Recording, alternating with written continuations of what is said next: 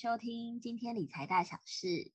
前两集呢，我们陈大哥跟我们分享了怎么样成立了管委会，再利用管委会去跟其他的住户提升整栋住户的一个安全性。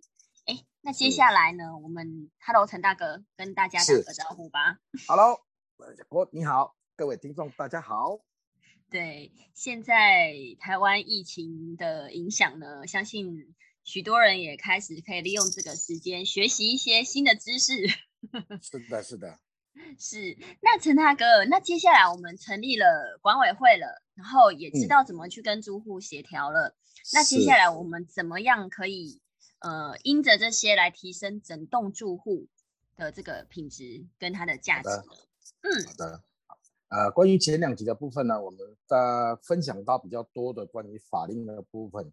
那接下来我们要谈的是，怎么样来透过这些东西来实际上对我们这个房子有比较大的提升啊，这个是比较实务性的部分。那么就我过去的经验里面呢，确实呢有一些住户们，他们的确是有。呃，利用这样的方式哈，来提升。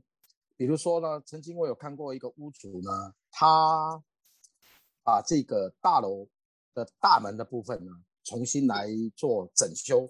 那因为他们整个整个大楼三四十年那个是木木造的那个大门哈，也很安全性也也堪堪虑，也堪虑。那整个信箱呢也破破烂烂的，破破烂烂的。那这一个这一个公寓呢，它是在这个。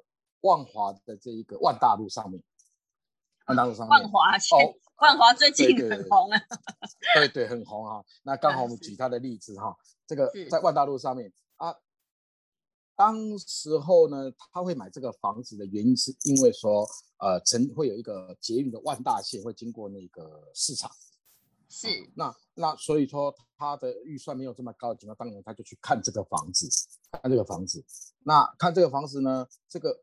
屋主呢，透过呢，把这个大楼的门的部分呢整修完毕之后，它跟所有其他的公寓完全不同。在当时候呢，那一区的房价大概是差不多在三十五万左右。嗯，那可是这栋大楼呢，它偏偏开价要三十八万。是，三十八万。那它的条件就是，第一个，它的大门的部分整修完毕了。第二个，它整个楼梯间啊，从一楼开始一直到五楼，所有的楼梯间哈，通通都清理干净，是不影响整个逃生。而且呢，它把它整个粉刷完毕。嗯，粉刷完毕之后呢，我们都知道那个旧公寓呢，都有一些通风的窗户，通风窗户。那他把这个通风窗户呢，也重新的呢做好，把它做好，把它做的。这个呃门呃铝框啊，重新再制作，并且在每一个这个楼梯间呢，都挂上了这个小小的一幅这个画，小小一幅画，所以整个楼梯啊走起来呢，呃非常的舒适，啊明亮，而且很安全性很高，很高。那顶楼的部分呢，他们全部都清理完毕，清理完毕，把整个水塔。整个呃旧的水塔重新都整修换换换掉，整个整修换掉，所以管线啊各方面其实都很新，都很新。那我这个买方他去的时候呢，他觉得就算是差了三万块钱一平，对，他都很愿意去购买这个房子，是因为代表整栋大楼的部分呢，呃这个呃整个公寓的维护呢的状况相当的好，相当的好。那你看看，如果三十平就差了九十万，那么刚刚以我刚刚说的这些呢，大概这个屋主呢，我有跟他基本询问过，他大概只花了大概呃二十多万左右来做这件事情，是啊。那你看以提升二十几万来做这些事情，然后没想到可以造成呃他这个房价呢上涨了这个呃将近了九十万，所以其实这样的一个方式呢，对可以提供给各位的呃听众来做一个参考，说有时候呢。投资一点小小的这个公益在里面，不但对整栋所有大楼的的人呢，都能做一个住住户上住值的提升啊，其实也对自己的房价部分也在无形之中也往上提升了。那对买家来讲，他购买意愿也很也很高，呃相当的高，对，所以这个是可以提供给呃各位听众来做一个思考的方向。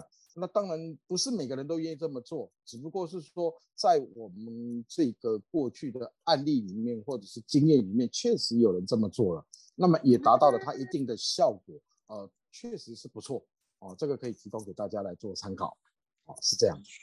利他就是利己，对不对？是的，是的，是的，是的，没有错，真的是很有道理。嗯，对，你看，而且他也也对整栋大楼的逃生的部分。呃，的确是做出了很明确的规划，对大家其实都是好的事情。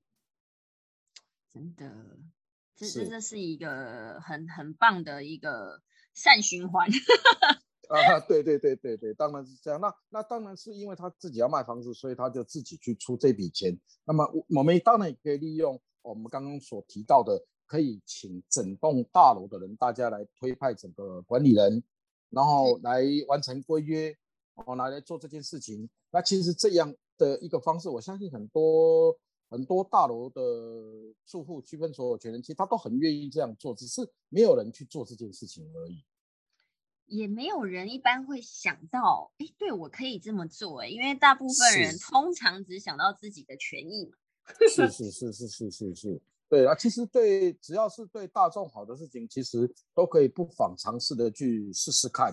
哦，我相信一定会得到一些回应的。就呃，像很多的这个公寓啊，它它只有五五层楼，那两户为其实就只有十个人而已。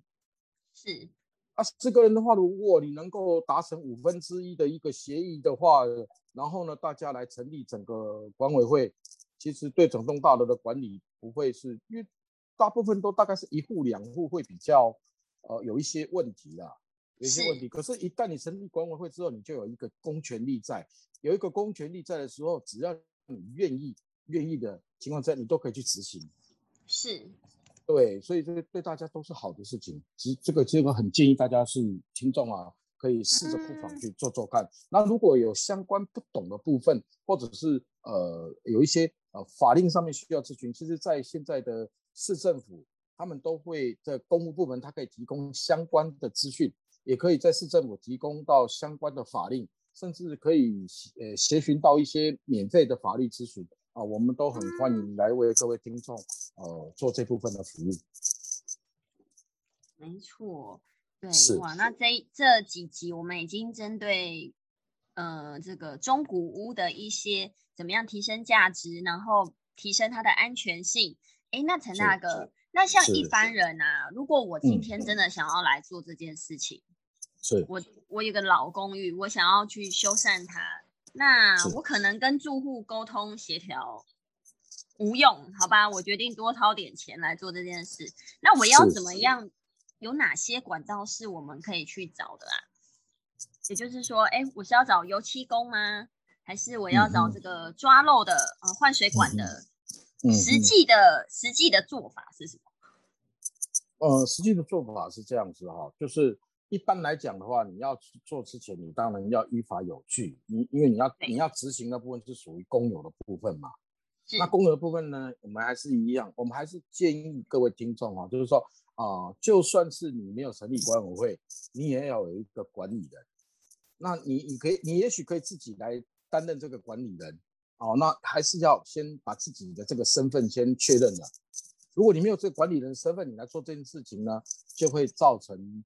不必要的困扰，哦，所以我我我个人的建议是，还是要有一个管理，你可以自己同意来做这个管理，然后召集所有人通知大家，那你要为大家先做先做服务，那先做服务，那身份取得之后，当然就比较容易做的事情，其实可以透过呃这个装潢公司，其实他们都能够提供很明确的方式来做提提升。那如果你没有的情况，这些外面其实也有一些小包工程。小包工程，其实你可以把这个部分也可以委包给他们去做，啊，委包给他们去做。如果你单独、单独、单项的自己去做的话，你变成要一项一项去找，会比较辛苦。所以我比较建议就是提供给单项。那其中呢，有一些比较难的部分就是关于电梯的部分。对，电梯的部分呢，有很多呃，应该这么说，就是说有住户希望能够把电梯呢稍微做一下改善。是。对，那在改善美观之前，当然我们要注意的是安全。所以我比较建议就是说，你如果是要关于电梯的部分的时候，一定要来跟电梯的厂商先做联系跟维护，看看整个电梯的目前的状况是什么。哦，一定先以安全为第一考量，也就是说，先把整个电梯的安全角度先照顾好之后，然后也许可以询问他们关于现在整个电梯的内观的提升，啊，内部的提升，哦，内部的提升，那呃，也不妨可以考虑，呃，内部提升完毕之后，也可以把里面的某一个部分来卖给广告公司。现在有很多电子广告的部分都很希望能够跟住户购买，所以也可以。来帮大家，呃，制造成，呃，应该就是说有一个收益性的部分，有一个收益部分，所以可以把这个电梯的某一个部分的角落来出租给这个广告公司，或者是房仲公司，或者是呃其他的一些广告公司，你也不会说，呃，让这个广告公司到处去贴的你门口都是，所以与其与其去防堵它，不如直接去讨论看怎么样还能够造成一些收益性。哦，那那这个部分在电力上面大家可以做参考。嗯，是，好哦，谢谢陈大哥，我觉得这集非常实用。如果把这几集呃融会贯通一下呢，不管是帮住户的安全性上面，包你自己的房子去加值，是这个都是对，这都是非常实用的，很好的这些妙招。谢谢陈大哥，没有错，不客气。对啊，希望能够帮助到各位听众。好，谢谢陈大哥。好，那我们就到这里喽。嗯，好，谢谢各位听众。嗯，拜拜，拜拜。